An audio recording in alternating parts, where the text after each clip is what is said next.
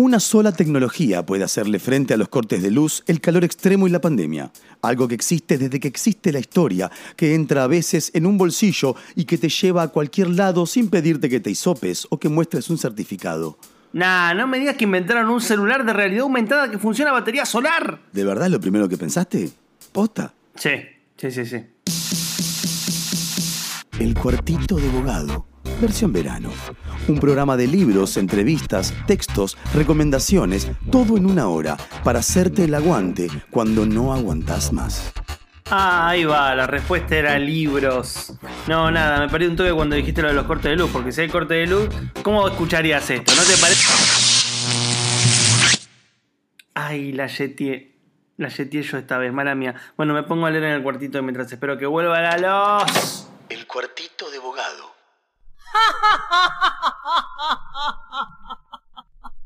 ¿Por qué ríes así? Y no tienes razón para amargar mi corazón. Tú sabes que te quiero. Muy bien, estamos en otro episodio del Cuartito de Abogado, ese lugar donde la realidad se dobla y hablamos de libros. Se dobla, se quiebra y también se entretiene a sí misma, en este caso con la lectura de un clásico, porque hace pocos meses, es más, para a la altura de la Feria del Libro de Buenos Aires, salió por Ediciones Coligües en la colección Coligüe Clásica un clásico, casi les diría por definición, de la literatura argentina, que es justamente el poema de Esteban Echeverría La cautiva, acompañado obviamente del cuento que funciona como el segundo origen, quizás el más trascendente de nuestra literatura nacional, que es El Matadero, todo en una edición cuidada y revisada por el especialista, el doctor Alejandro Romagnoli, que está del otro lado, comunicado vía Zoom. ¿Cómo estás, Ale? Hola, Fernando, ¿cómo estás? Muchas gracias por, por la invitación. No, por favor, es un gusto hablar contigo. Bueno, eh, a confesión de parte, relevo de pruebas. Yo estuve en el trabajo de edición, así que pude más o menos seguir cómo venía todo el proceso. En principio, me gustaría señalar que el libro que acaba de salir es fruto de la investigación que llevó adelante Alejandro como eh, estudiante de posgrado, estrictamente ahora Alejandro es doctor, justamente su tesis tenía que ver un poco con Esteban Echeverría, con la recuperación de textos. Mi primera pregunta es, eh, ¿cómo apareció toda esta idea de armar la edición de, del Matadero y La Cautiva y en algún punto qué era lo que vos ya tenías más o menos entrevisto como parte de tu investigación? Eh, sí, en realidad eh, es, algo así, no exactamente así. Eh, yo venía, porque el trabajo de edición empezó hace varios años, en el 2017. Yo en ese momento acababa de defender la tesis de maestría. Es decir, que este trabajo de la edición del matadero y de la cautiva tiene que ver más con, con mi trabajo en la maestría que con lo que vino después, con el, con el doctorado, aunque está todo un poco enganchado. ¿no? La tesis de maestría fue eh, una edición también crítico-genética de un manuscrito que había permanecido inédito de Paul Grusac sobre Esteban Echeverría, de 1882. Así que yo estaba metido con eso y, era la idea ahí editar el texto de Grusac, pero también porque a mí me interesaba estudiar la crítica literaria del periodo, la emergencia de la crítica literaria a fines del siglo XIX y comienzos del, del XX. Así que la tesis fue mm, más poner el foco ahí, digamos, en, la crítica literaria de fines del siglo XIX y eh, a comienzos del XX, y después el doctorado fue todo en relación a, la crítica en ese periodo. Pero, claro, yo venía trabajando con, la figura de, Echeverría, ¿no? Un poco directa e indirectamente a través de, de, estudiar cómo había sido leído Echeverría, sobre todo a fines del siglo XIX. Y uno de los jurados de la tesis de maestría fue Soledad Kereilac, eh, que es quien dirige ¿no? la, parte de, títulos de literatura argentina de la colección Coligüe Clásica. Y fue ella, digamos, por haber sido jurado de la, tesis de maestría, que pensó en mí como para hacer eh, este trabajo de, edición. Así que no se me ocurrió a mí en primer lugar, eh, sino que fue una propuesta que a mí me, encantó, obviamente y bueno, hubo que, mm, que partir de donde yo venía eh, trabajando, pero también implicó eh, una, investigación propia, específica y, larga, digamos, ¿no? Fue como una suerte de, yo lo, miraba así, como una suerte de segunda tesis, de, segundo trabajo, o de tercera tesis, porque si después le sumo la, otra, pero sí, fue como un trabajo donde aproveché mucho lo que venía haciendo, pero que implicó mucho, mucha investigación específica para, para este libro. Y en, algún punto, digamos, eh, entre el trabajo de investigación para la maestría, para lo que después el doctorado y demás, ¿cómo fue el trabajo de archivo, no? ¿Qué archivos visitaste? ¿Qué te encontraste? ¿Qué, qué, o mejor dicho, casi como, como una especie de, bueno, se acaba de estrenar Indiana Jones, hay algo totalmente en el horizonte, no cercano, pero está por ahí, de esta cosa de la exploración, de encontrarse con, con situaciones, con, con, elementos que por ahí no están registrados en ningún lado y estaban perdidos en un archivo. No sé si aparecieron esas sorpresas en el, en el proceso de, recabar datos para las dos tesis. Sí, sí, sí. Aparecieron algunas, algunas sorpresas. Eh, no era el, objetivo principal ¿no? de la edición que aparecieran esas sorpresas. Eh, no sé, te puedo contar primero un poco cuál era el objetivo más, más general. Eh, bueno, como todos los textos de la, colección, ¿no? La idea primero es ofrecer ediciones cuidadas y, anotadas. Y eso, bueno, lo podemos charlar un poco después si querés, eh, porque haciendo esta investigación uno advertí, digamos, que hay muchas ediciones que circulan con textos que tienen erratas o, variantes eh, muy, muy disímiles, ¿no? Eh, además, es, una edición que, que apunta a un público bastante amplio, ¿no? Es decir, que es una, edición de, textos cuidados, con un rigor que se pretende académico, pero que también apunta a que cualquiera pueda, pueda leerlo y seguirlo, ¿no? Em, esto implica anotar el texto, eh, hacer notas de, todo tipo, de referencias culturales, de, de remitir a, otras obras de Echeverría. Hay, muchas notas también de fijación del texto, de discusión de ciertos pasajes. Y hay toda una introducción también, bueno, con, distintos ejes eh, que después podemos conversar. Eh, pero surgieron algunas sorpresas de, archivo, digamos, ¿no? Yo tenía la fantasía mientras investigaba que iba a aparecer el matadero como, como, como manuscrito, como joya perdida. Eh, pero bueno, no apareció, pero aparecieron otras, otras lindas sorpresas. Apareció un, manuscrito de Echeverría, eh, que no lo podía creer en, un primer momento, que es una hojita escrita de las dos caras, eh, que tiene título, que es Variantes de la cautiva, y son versos alternativos, que, variantes, como dice el título, que, que anotó Echeverría, dejó anotado Echeverría, y que eh, Juan María Gutiérrez lo guardó, digamos, entre sus, entre en su biblioteca, en realidad, ¿no? En los libros de Echeverría. Ale, una, hago una pregunta. ¿Vos investigaste, digamos, eh, qué archivo en particular hiciste la investigación o parte de la investigación? Bueno, archivos consulté muchos, ¿no? obviamente la Biblioteca Nacional, Congreso, pero estos hallazgos que, que, estábamos, que estábamos comentando fue, fueron en dos lugares. Uno en la biblioteca y archivo del doctor Juan María Gutiérrez, que está dentro de la biblioteca del Congreso de la Nación.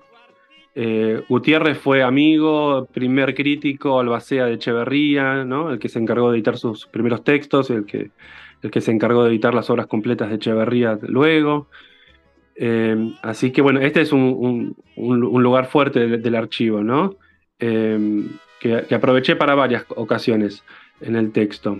Eh, y bueno, y una fue para. El otro archivo es el archivo general de la, de la Nación, ¿no? Que consulté algunas otras colecciones y ahí aparecieron algunas cosas también.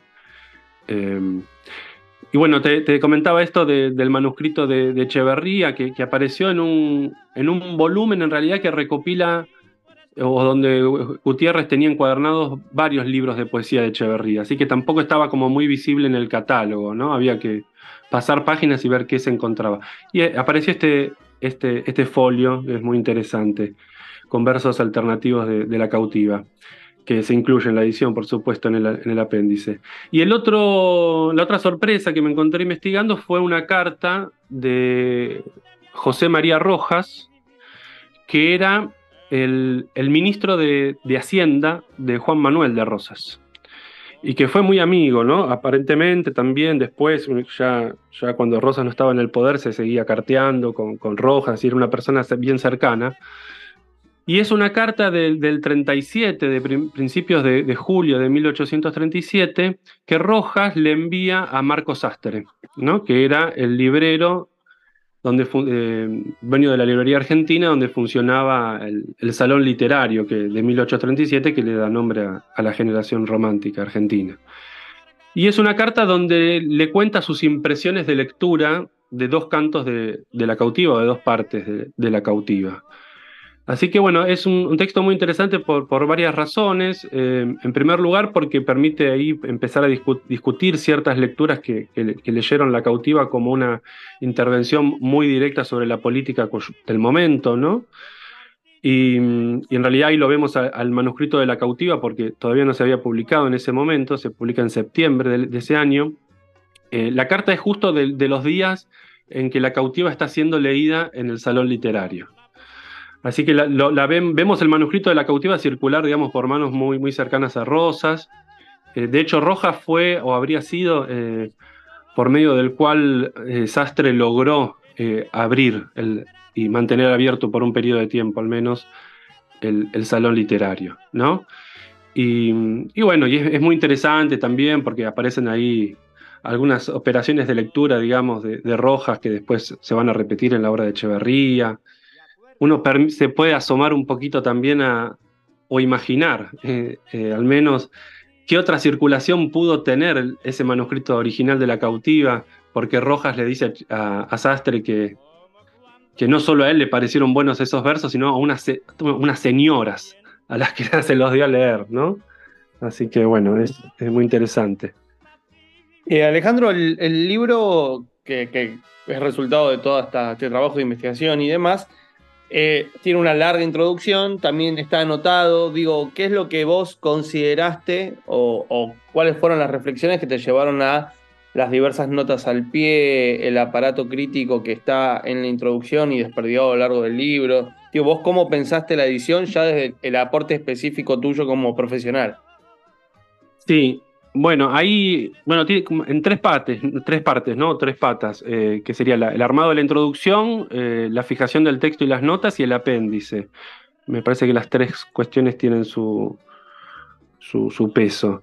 En cuanto a la fijación del texto, es, eh, llevó mucho trabajo y Em, por ejemplo, para La Cautiva yo tomé la primera edición de La Cautiva, la de, 1837, que es la, única que tuvo intervención del autor. Hubo otras publicaciones en vida del autor, pero ella fue la única corregida.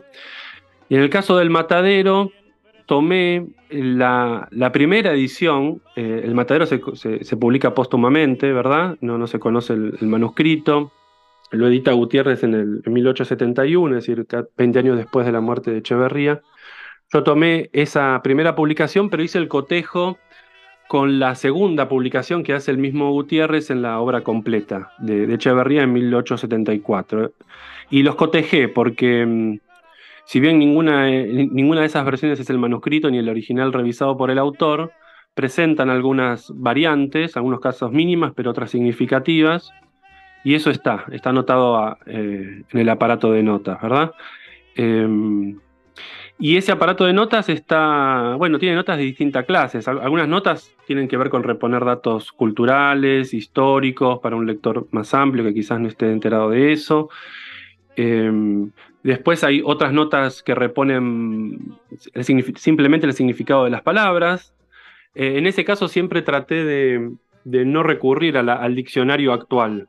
Eh, sino de ofrecer eh, definiciones de diccionarios de la época o de otras obras del propio Echeverría que él incluía anotadas con, definiciones. Eh, bueno, eso con respecto al, trabajo de, fijación del texto. Hay otras cosas también, por ejemplo, en el caso de la cautiva fue un desafío tratar de reproducir en la página, y eso lo sabés vos por, el trabajo con la, editorial, eh, la disposición de los versos en la página, eh, la posición del epígrafe, las sangrías, hay todo ahí un armado y un cuidado especial. En cuanto a la introducción, como es una introducción que, persigue muchos propósitos, eh, incluye una síntesis biográfica, incluye una síntesis también de, Echeverría como escritor, como publicista, incluye también una sección donde yo trato de, decir algo más personal, más propio, pero el eje de, esa introducción es lo que se refleja en el título, ¿no? que es la construcción de, una dupla fundacional de la literatura argentina, ¿no? la cautiva y, el matadero. Ale, eh, justamente con respecto a la cautiva, quizás el matadero sea el texto que por ahí muchos tienen presente, porque es un texto que se ve obviamente en el secundario. El que no se ve tan seguido ahora es la cautiva, quizás está en algún sentido un poquitito más eh, retraído en términos de su presencia en el secundario y concentrado en lo que es el ámbito universitario. Pero bueno, quería volver un segundo a la cautiva porque es el texto estrictamente publicado, ¿no?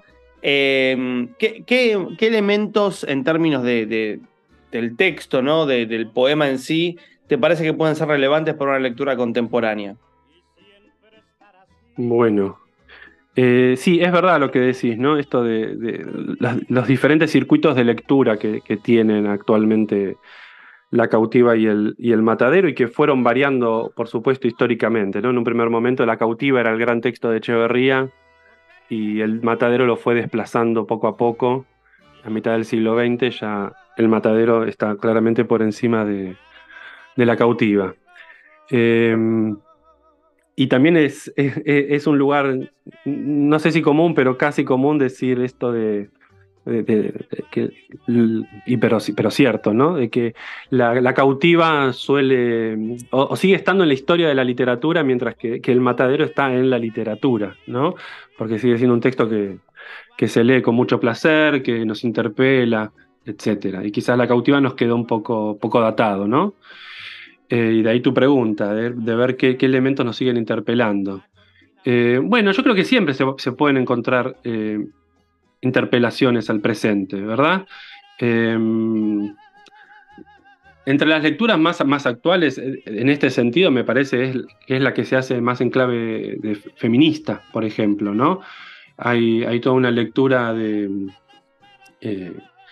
bueno, que se, refleja en la historia feminista de la literatura argentina que apareció actualmente. Este, y yo algo puse de eso en la edición también, este, analizando eh, cómo están representados los indios, por un lado, este, y, cómo están representadas las indias también, por el otro, ¿no? Hay una, pequeña cuota de mirada de género sobre esas cuestiones. Pero bueno, después la cuestión de que articula todo el poema de, civilización barbarie, ¿no? que es una dicotomía sarmientina del 19, pero eh, que, que, sigue recorriendo de, algunas formas eh, actualmente ¿no? el debate público, ¿por qué no? Sí, y aparte, para ir un segundo ahora al matadero, eh, en comparación, digamos, uno veía justamente es un material que la verdad lo recomiendo muchísimo para dar clases. Aquellos que nos escuchan que son docentes, esta edición está buenísima para dar eh, en quinto año porque ya te viene con el aparato crítico. O sea, uno no tiene que reponer lo que dijo Viñas o lo que dijo j y demás, porque en el apéndice hay fragmentos de la producción crítica referida al tema. Y justamente parte de esa producción crítica tiene que ver la que el propio Echeverría hizo con respecto a su obra, la famosa advertencia a las rimas de La cautiva. Uno lee el programa de la advertencia a las rimas y parecería que no es la cautiva el texto que responde a ese programa, sino el matadero. Por ejemplo, el momento en donde habla acerca de esta poesía que tiene que ir mucho más a lo concreto y no tanto a las florituras, los oropeles y demás. Digo, esa palabra de lo cotidiano, esa suerte de inclinación realista de, la búsqueda de Echeverría, parecería realizarse mucho más en el matadero, ¿no? Que es el texto que seguimos leyendo, como vos bien decías, eh, un poco parafraseando a Borges, esto de que sigue siendo un texto de la literatura, mientras que la cautiva quedó como parte de la historia eh, literaria, digamos, corre por otro carril.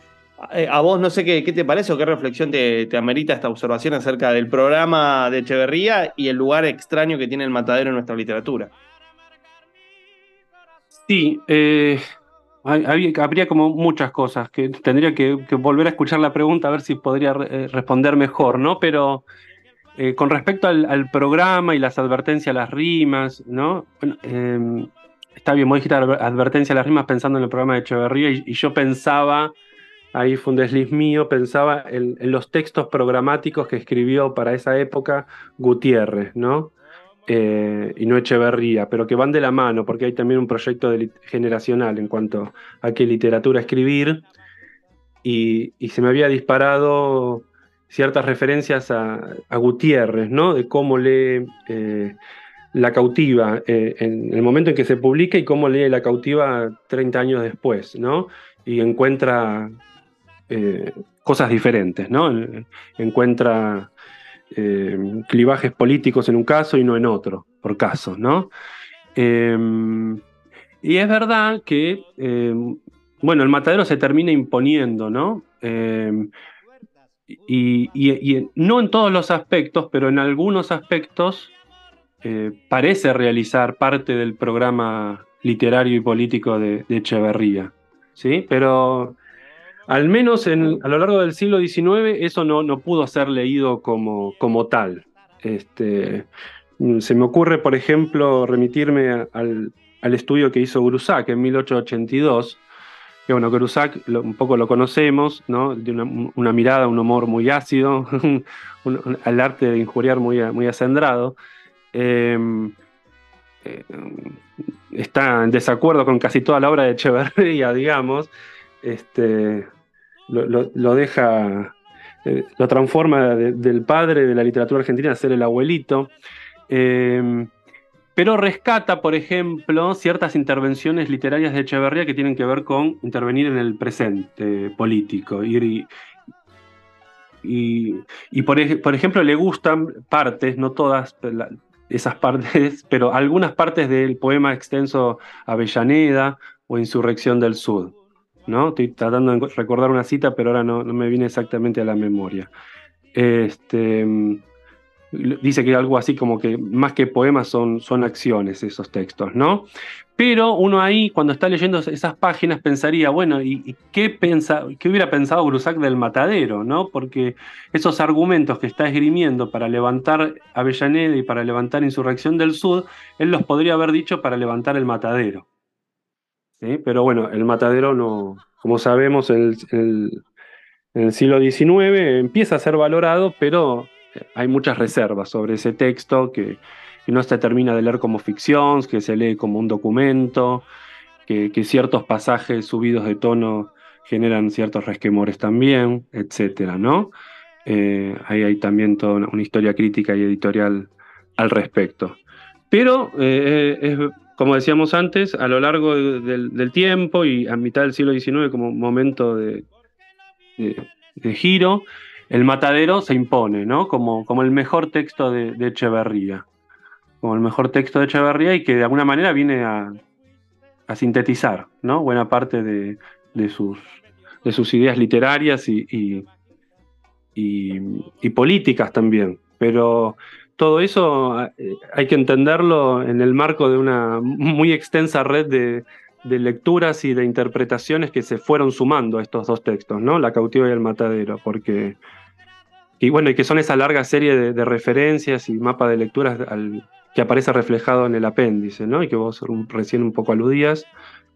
Em, agregaría una cosita con respecto a lo que decís con, con aparato de notas. Em, también un, aporte de ese apéndice, o por lo menos es lo que yo traté de hacer, es que aparecieran voces em, diversas, ¿no? no solo las más consagradas. En el apéndice se recupera a Gutiérrez, por supuesto, se recupera a Rojas y después a, a Viñas, a Gitric, ¿no? Eh, Prieto, esas lecturas importantísimas. Pero también aparecen otros, otros lectores, otros críticos Ernesto Morales, bueno, Ángel Batisteza, Álvaro Yunque, Arturo Jiménez Pastor, ¿no? Bueno, no son eh, lecturas tan importantes, pero que dijeron algunas cosas muy importantes y que en esa red de lecturas cobran una relevancia particular. No sé si respondí, pero... Sí, sí, sí, claro. Y aparte también me parece que la invitación es a, encontrarse de vuelta con un texto de muchísima importancia. Eh, obviamente está pensado para un público amplio. Cualquiera que esté investigando va a encontrar que tiene de todo esta edición. Pero por ahí hay un lector casual que quiere visitar el texto o reencontrarse con él después de haber cursado el secundario, viste, volver a leerlo.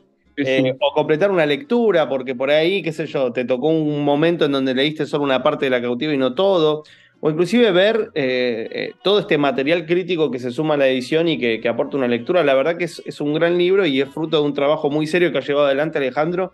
la verdad que por lo menos que estuve en el proceso de edición, sé todo el esmero que, que le pusiste a algo que me parece determinante, ¿no? Porque como vos bien decías, en nuestra tradición editorial, si bien es un texto muy leído el matadero, no había muy buenas ediciones circulando.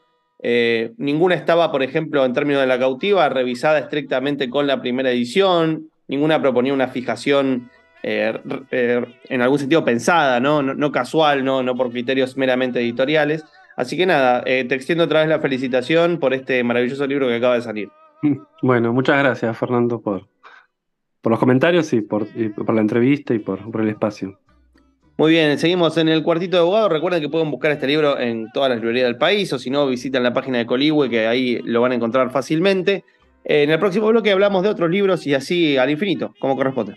El cuartito de abogado, la mejor manera de marcar una página.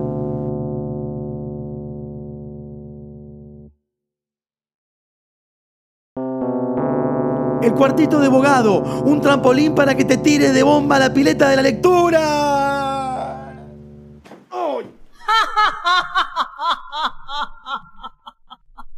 ¿Por qué ríes así? Y no tienes razón para amargar mi corazón. Tú sabes que te quiero. Muy bien, eh, vamos a tener en este caso otro encuentro del cuartito de abogado, ese lugar donde la realidad se dobla, pero también se rompe. Las dos cosas, porque corresponden. Estamos en esta ocasión celebrando un aniversario, o sea, el motivo no es un libro, sino varios libros. Nos encontramos en la base operativa de Eloisa Cartonera, editorial que está cumpliendo este año, según me dijeron, 20 años hago una pausa dramática porque miro con la mirada para ver si está todo bien. Eh, me acompaña María de Eloísa Cartonera. Está por hacer 10 libritos, así que le interrumpo en la producción para que hablemos un poco de estos 20 años. María, ¿cómo estás? Bien. Bien. Bien, bien. Sí. Muy bien. Gracias por venir, No, por favor, me invitaron cordialmente. Estoy en Venezuela, el 3800, 3892 para aquellos que quieran más datos. El taller de Eloísa Cartonera. Estoy viendo obviamente todo el catálogo, gran parte de lo que es producir, hacer los libros está acá, exhibido para quien quiera entrar. Mi primera pregunta es, ¿cómo nace todo esto y cuándo entras vos en la historia de Luisa Cartonera? Eh, bueno, eh, Loisa Cartonera nace en el 2003. Eh, bueno, ustedes se acordarán, eh, las y los oyentes, que bueno, que era un momento muy especial, momento de, de crisis que estábamos viviendo, ¿no? había mucha crisis económica, social, política, pero también había todo un movimiento de fábricas recuperadas, eh, eh, eh, fábricas que cerraban y los obreros cooperativizaban, ¿no?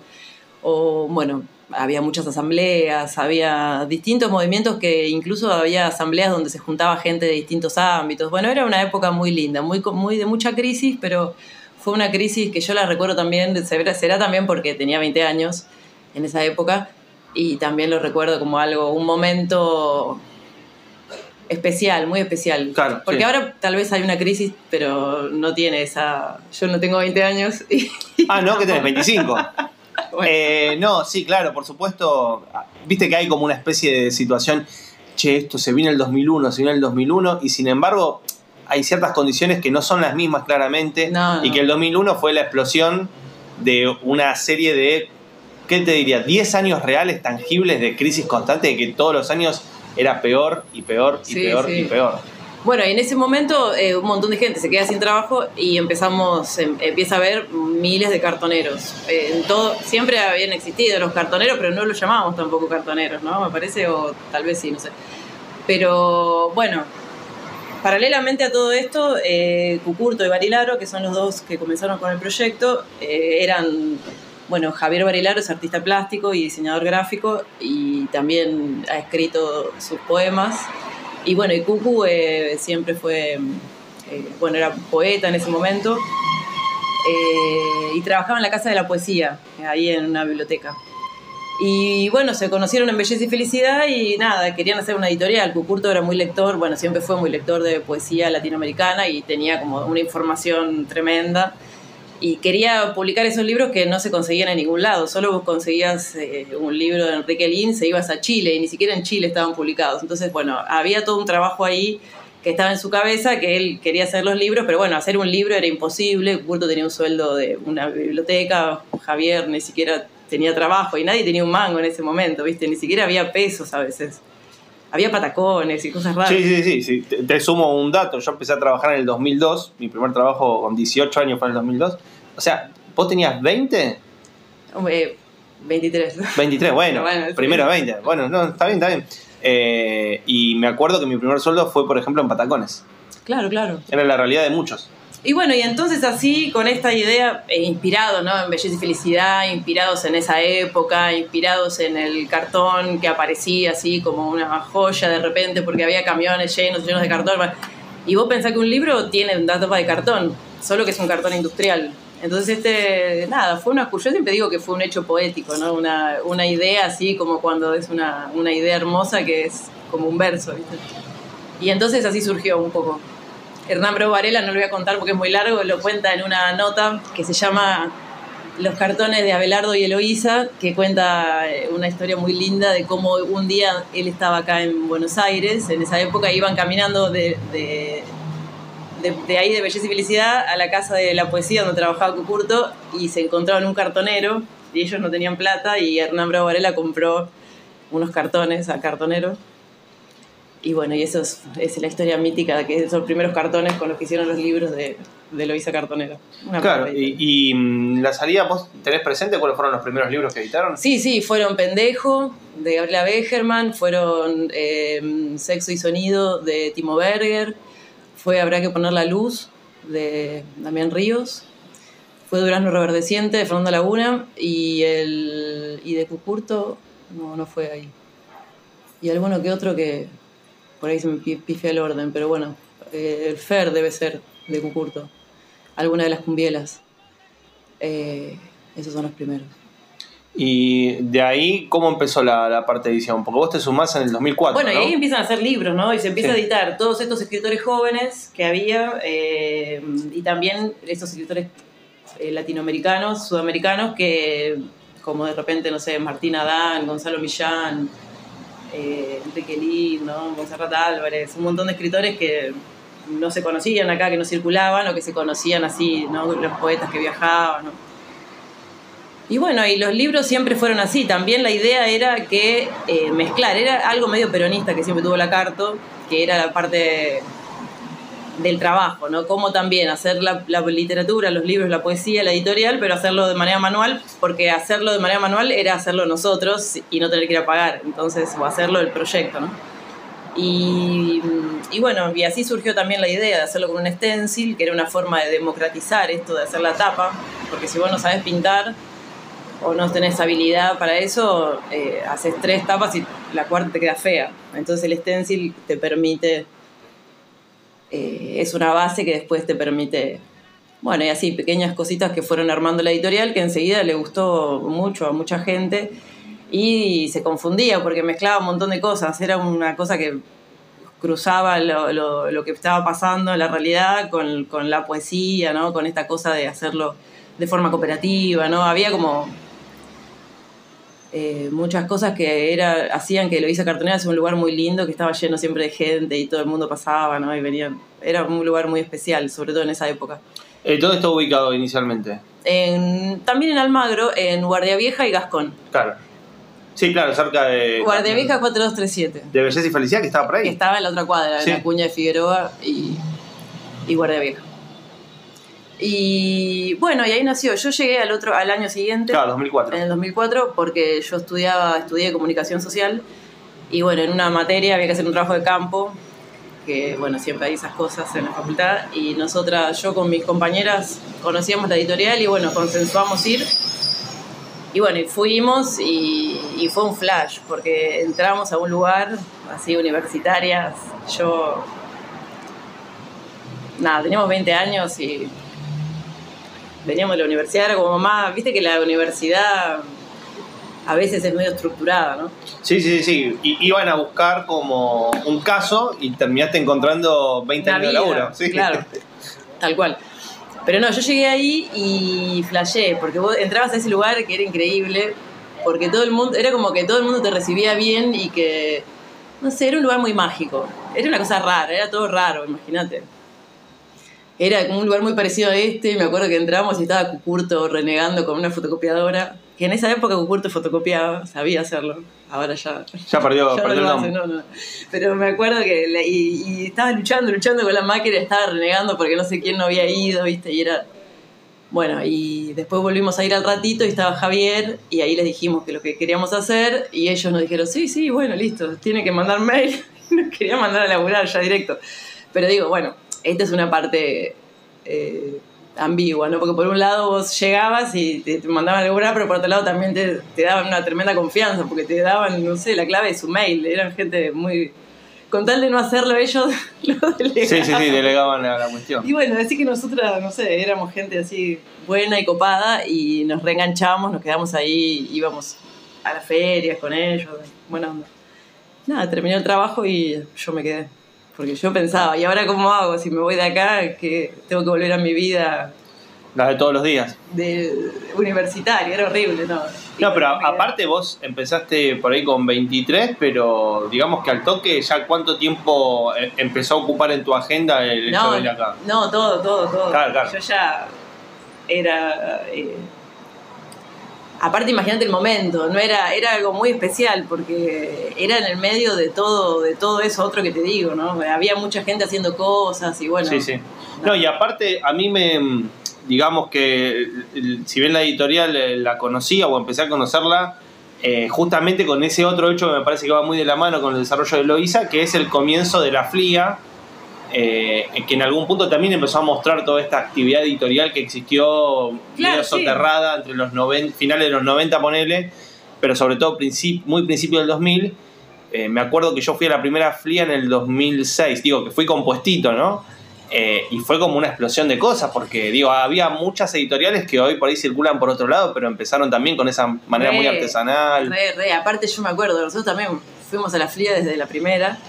Y, y me acuerdo que una vez eh, estábamos en la editorial, o estaba yo sola, creo, ya era medio de noche. Y, y vienen Matías Rec, cuando usaba barba, que Sí. era de la agrupación Molotov, Qué muchacho.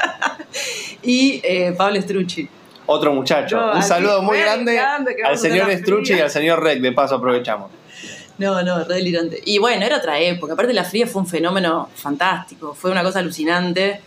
Que las primeras flías, hacíamos unas flías, digo hacíamos porque siempre fue el espíritu de la flía, era una cosa que hacíamos entre todos, no había como jefes. No, no, no. Era una cosa que se daba, era como un. Muy, muy, muy lindo. Siempre salía muy bien. Pero iban miles de personas. Sí. O sea, eh, se hacían unas ferias y todos sin pagar nada, ¿no? Era un. claro, y, me todos, y todos iban, iba Fabián Sí. Casas, iba César Aira, iban todos. Sí, iban a, a dar vueltas, a comprar. A eh, conocer, sí, a participar. Yo me acuerdo que la- eh, esa primera que fui fue en el sexo cultural, ahí al, al lado de la estación La Croce, pero a medida que se iba repitiendo el evento, iba cambiando el lugar y cada vez era, no sé si la parada es más grande, pero sí más convocante, como que estaba sí. más en el ojo público. Creo que explotó una vez de gente cuando fue en el IMPA, eh, que ahí explotó mal, me acuerdo que era fila de gente que, que daba la vuelta, daba la vuelta, daba la vuelta y no se terminaba nunca más. Sí, sí, sí, no, era, fue muy loco eso. eh, y fueron muchas, muchas muy buenas, así, de un- que vendíamos un montón, que era una cosa rarísima. Eh, bueno, después ya vinieron las ferias profesionales y bueno. Claro, porque es el paso de, de las flías, yo siempre digo lo mismo, es la lectura que va desde las flías a la FED. Ese volumen de gente circulando también lo Sí, hacía. es el volumen de... de- Aparte son las mismas editoriales que fueron desde, desde el No, paso... no las mismas. Ahora hay otras editoriales. Ahora hay otras, pero también ves las que... O sea, yo veo gente que estaba Sí, también con la mesita en la flía y que ahora. Eso sí. circula de otra manera lo que, lo que en ese todo, momento circulaba. ahora todo de otra manera. Sí, Porque sí. cuando nosotros eh, cuando empezamos Eloisa Cartonera, eh, no había tantas editoriales como hay ahora. Y lo que pasa es que también cambia todo el modo de producción, como que se pone eh, eh, todo lo que es la impresión digital y todo eso acelera muchísimo. Eh, o sea, hay un Sí, cambio de, tecnológico que también tiene que ver con, con un montón de cambios que se dan en, en- en esos años, ¿no? Y digamos desde más o menos que vos entraste y demás, ¿cómo es el tema del arreglo con los autores? Porque yo veo acá un montón de obras que a veces vos decís también solo existe en el catálogo de Loisa Cartonera. No, eh. ¿Eso implica algún arreglo de, no sé si de contrato, de palabra, de buena onda? No, la verdad que nosotros eh, siempre lo, lo habl- hablamos con los autores. No, eh, nunca, eso es como parte de lo que no hice, alguna vez que nunca hicimos, digamos, nunca hicimos contratos. Siempre hacemos, eh, hablamos con las personas y eh, lo cierto es que tampoco pagamos los derechos. O sea, no, no es que siempre los libros son muy baratos, bueno, y la idea es más que nada de difundirlos, ¿no? Eh, no los autores pueden después eh, editar el libro en otro lado o lo que sea y nosotros nunca nos dio para... Esa es como la parte que nunca hicimos.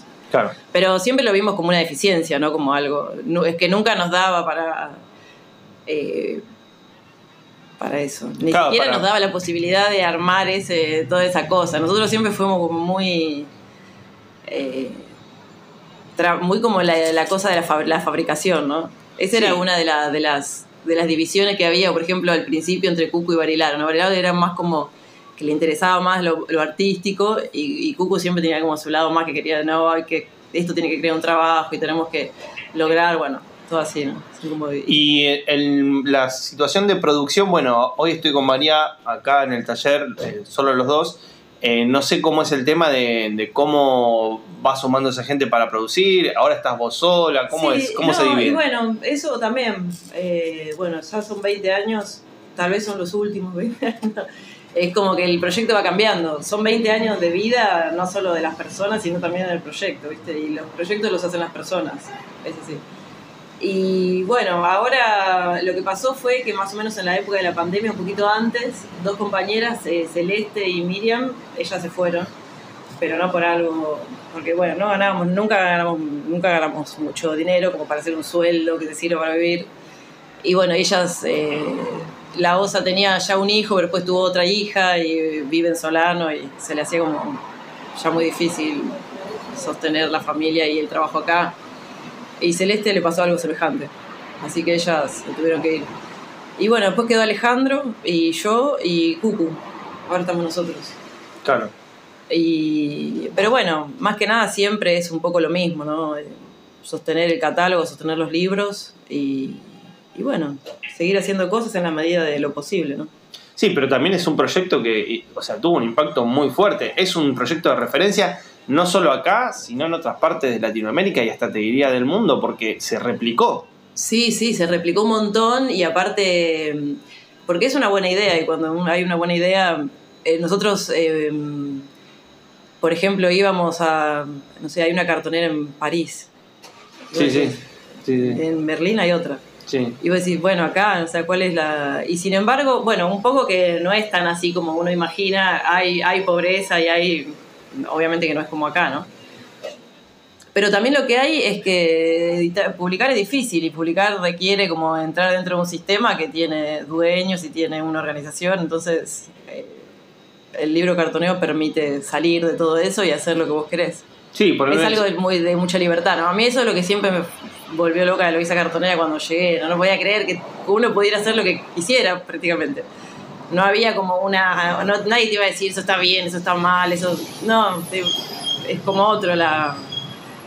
Entonces creo que eso es lo que lo que trasciende, ¿no? Como que te dicen, te, te dicen, bueno, este el poder es tuyo, digamos, hacer lo que quieras y nada, y vos abrís eso y haces lo que querés. Sí, pero aparte es como una especie de toman la idea y, y, digo, la única referencia es un poco una especie de, bueno, nos basamos en Eloisa Cartonera, de, pero eso no implica una franquicia, digo, no es una lógica de franquicia, es solo gente que No, agarró la idea y la...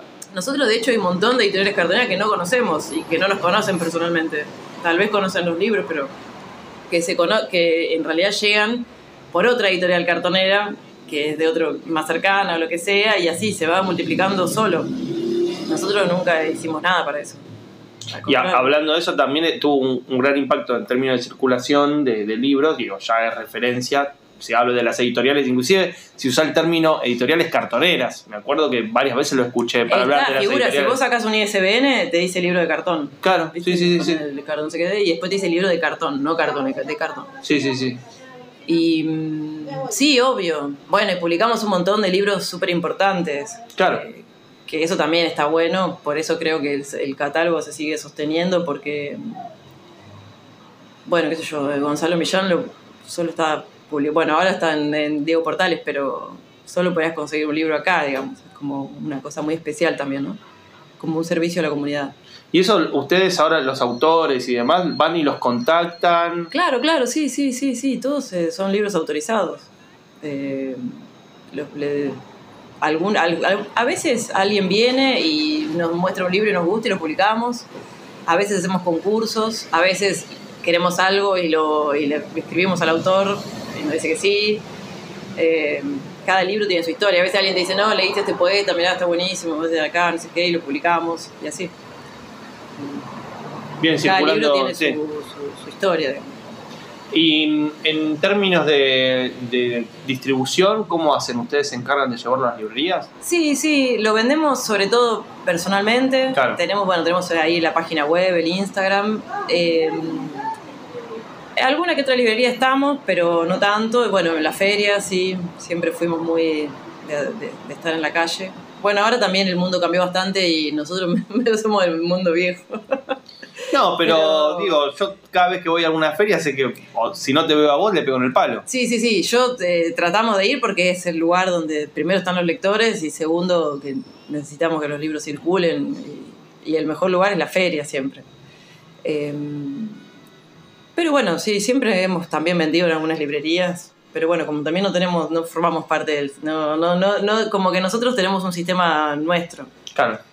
que, que entonces también tiene sus limitaciones, ¿no? Pero tampoco nosotros tuvimos nunca eh, como expectativas de, de nada.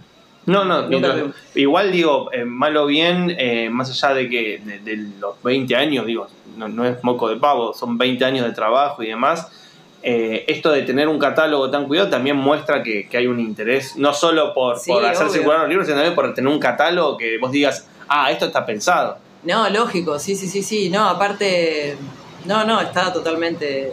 No sé si, no pensado así como un, Sí, no, un no, proyecto, un plan de, claro. de- así no. Pero sí pensado de- desde un lugar, no sé, del gusto, estético, no sé, de la poesía, ¿no? De- desde ahí. Más desde ese lado, sí. Aparte es un catálogo que tiene poesía, tiene narrativa, tiene, no sé, Caterina Sichitano, Gonzalo Millán, Enrique Lin, Diana Velez, no sé, como muy, hay de todo también, ¿viste? Y vos en el medio de todo esto también armaste tu editorial, por decirlo de alguna manera. Sí, sí, armé mi editorial, que yo digo que es la prima hermana de, de Loisa Cartonera, porque básicamente es, es, eh, nada, todo lo que yo aprendí ahí. Yo siempre digo, dije una vez y después siempre lo repetí, que es como mi proyecto eh, narcisista, ¿no? Como decir, bueno, si que el día de mañana pasa algo con Loisa Cartonera, se termina y yo qué hago, no, no- no se me termina en la vida. Claro, claro. Después de tantos no, años, no tan así, no tan así, pero me, me dio como una sensación de decir, uy, la sensación de vacío, te agarro ahí como... Sí, digo, uy, qué bajón. Bueno, ¿quién soy? Bueno, y se me ocurrió. se me ocurrió. Hacer Nebli Plateada, bueno. Eh, así que es eso, que es un poco esa inspiración, ¿no? De Eloisa Cartonera. Las, eh, casi todos los autores que publiqué en Nebli Plateada los conocí por Eloisa Cartonera o en ese recorrido, o en esa relación, digamos. Y, y bueno, también están inspirados en otras, por ejemplo, están inspirados en las tapas de, Belleza y Felicidad, que hi- hizo una colección que eran unos libritos blancos. Bueno, la idea nace un poco de esa inspiración. Y bueno, también están inspirados en Alfonsina Storni, porque se llama Nebli Plateada, que es una palabra inventada por ella, que está en un poema de Mascarilla y Trébol. Y, y bueno, y nace de eso también, de esa, no sé bien, de, ese, de esa necesidad. Eh, ¿Cuántos años ya tiene Nebli? y el año que viene cumple 5, Claro. nació en el 2019. Sí. Sí, sí, sí. Sí, sí, fue loco porque yo dije, bueno, si estuve 20 años en Eloísa, tengo que saber cómo hacer una editorial, pensaba. ¿Y? Y después ¿Sabías? me olvidé que Eloísa Cartonera es una editorial que, que no, no, tiene, no cumple ninguna cosa convencional, entonces como que todo me salió mal, Claro, claro. porque fui con un... Tuviste que aprender algunas cosas. sistema, claro. claro, tipo, y después no, no, no entendía nada, no, tuve que aprender que, que no era así. justamente lo que yo siempre había dicho era real. Claro. Así que bueno, no, pero bien, bien, contenta con eso, muy, muy orgullosa de, de los libros de Nebli. Eh, bueno, obviamente de Loisa Cartonera muy agradecida, ¿no? Yo siempre, como- para mí es un proyecto muy especial, se mezcla mucho lo que es el proyecto y la editorial con, con lo que es mi vida, ¿no? Sí, Pero sí, sí, sin en duda. mi caso, ¿no?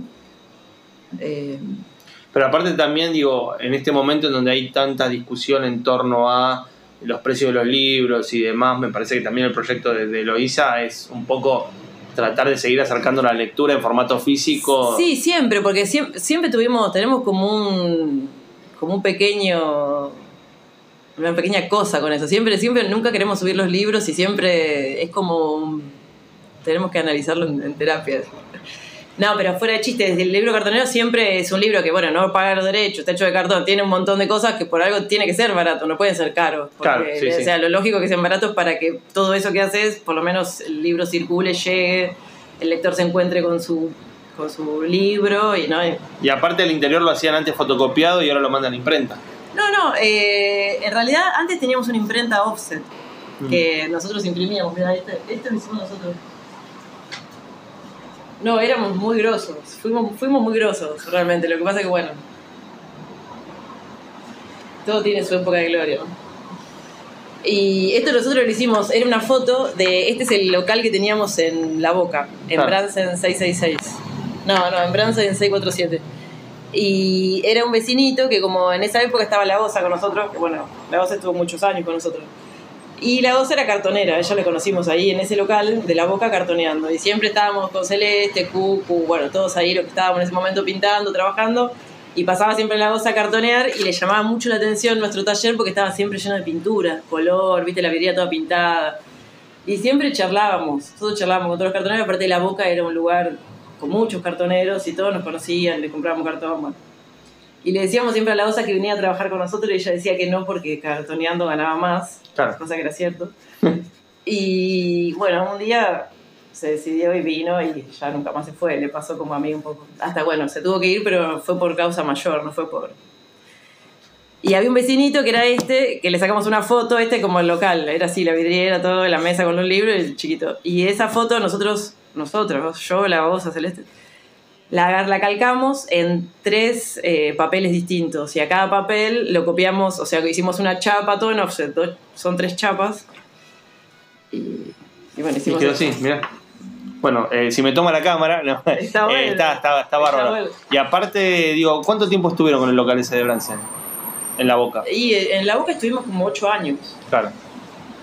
Creo, sí, más o menos. Sí, es más, a todo esto yo, te- eh, yo me estaba yendo Todos para la boca, dicen, así sí. que imagínate. Sí, sí. Cuando me pasaste bien la DIDE dije, ah, es acá nomás, pa, yo estoy por trabajo por la zona de Almagro, entonces vine para el lado de Almagro, estamos en Venezuela, 3800, digo. ¿Nunca te había dicho que era en Venezuela?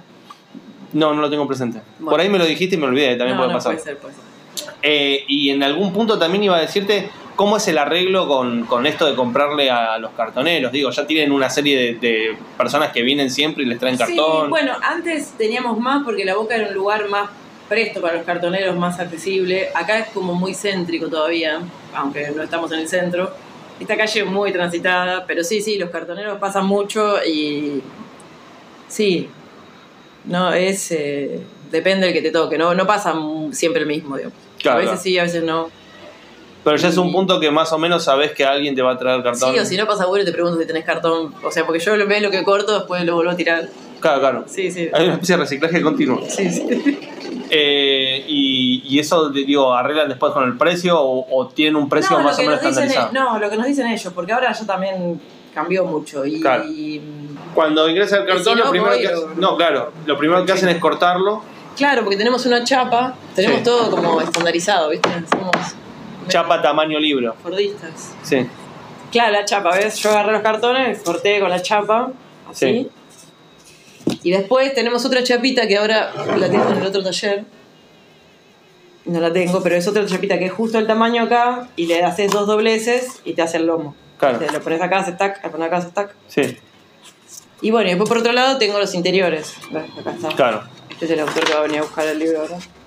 Bárbaro. Y esto lo, lo pegan con cola. Claro, esto lo pegamos con cola. Es, es muy sencillo. Ah, pegás el. Buenísimo, sí, sí, sí, sí, ahí va. De la parte de atrás.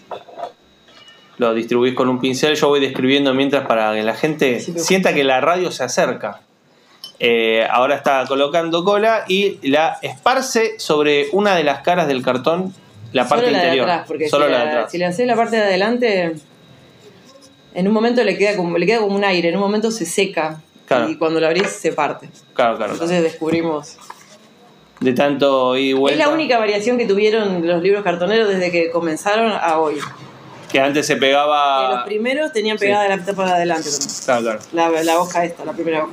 Sí, y ahora está solo Entonces pegada. lo pegás ahí, ese aire que te queda sie- siempre se track. Claro, claro. Entonces ahora esta queda volando. Después lo doblas y le pones eh, una gomita. Para que se seque y después quede ahí. Claro, es como una especie de prensa por ahí. Y en esta fábrica fordista de, de- de Cartonero. libros cartoneros, ¿cuántos sacan? Va, no sé si se va moviendo al estilo de, bueno, de este vamos a sacar 100 o 200 o van haciendo 50 No, vamos a hacer, no, de los que tenemos, de las obras reunidas, sí tenemos stock, porque bueno, hay que mandar las imprentas, los, el libro de Fabián, los gorditos, viste, los de, de Rod y todos esos, tenemos stock. Pero los otros los vamos haciendo a medida que se van vendiendo. Por ejemplo, ahora vamos a la Fed y bueno, ya del MBL tengo preparado un, todo un pilón que Claro. o hay, hay algunos que se venden más y unos que se venden menos, pero tratamos de llevar todo lo posible, casi todo. No, aparte del MBL me imagino que debe vender. Pero bueno, sí, de los que más se venden llevamos un poquito más. Pero, pero sí, sí, vamos haciendo stock. Bueno, este año estuvimos muy trabajando mucho porque viajamos, fuimos a, a la Feria del Libro. Fue la primera, bueno, habíamos estado en el Barrio Nuevo, la primera vez que se había hecho. Pero así como con Stan, es la primera vez que fuimos. Estuvo muy lindo. Y bueno, ahora vamos a la Fed, así que bien. Sí, ya son dos fechas Bueno, fuertes. y ahora sacamos, eh, bueno, quiero decir que para la Feria del Libro, que estuvimos, eh, como dije, en la feria, eh, sacamos un montón de libros nuevos, buenísimos. Uno de Jackie Casais, uno de mm, Silvia Caccione, su primer libro. Eh, bueno, este de Pablo Juárez, Proyecto Sindicato. Sacamos uno de Bruno Montané, poeta infrarrealista. Eh, y después publicamos uno de Diego Mora, un poeta de Costa Rica, muy bueno y uno de Vera Grimmer también. Y uno de Daniela Emma Ginsky, así que un montón. Sí. Y ahora sale uno de Beatriz Viñoli. Ah, de Beatriz Pinar. Sí. Se llama Eva Poseída. Son tres cuentos peronistas. Así que bueno, bien. Este año estuvimos re a full. Sí, sacando cosas nuevas, reimprimiendo, volviendo Sí, sí. a armar, no sé, libros que por ahí está- tienen todo el catálogo completo, no hay ningún libro que diga, no, este sí, no, no, es sacar". que al- siempre alguno falta, pero bueno, cuando falta lo reponemos. La idea es siempre que estén, hay, hay muchísimo, muchísima cantidad de títulos. Sí, sí, sí, sí. Y en algún punto, las próximas fechas que tienes de la Fed y no hay ninguna otra así feria importante que tengan. Después está. eh, no, después está la de La Plata, de Edita, en diciembre. Eso como seguro. Y bueno, todavía en el medio no sé. No, no, no pensé más. Hasta agosto. Hasta los próximos. hasta sí, diciembre para. hasta los próximos 20 años. Bueno, María, muchas gracias por, por la entrevista. Estamos acá en el taller. La verdad que fue un, un pasado, eh, o mejor dicho, un pasaje por lo que es la producción y también la historia de la editorial.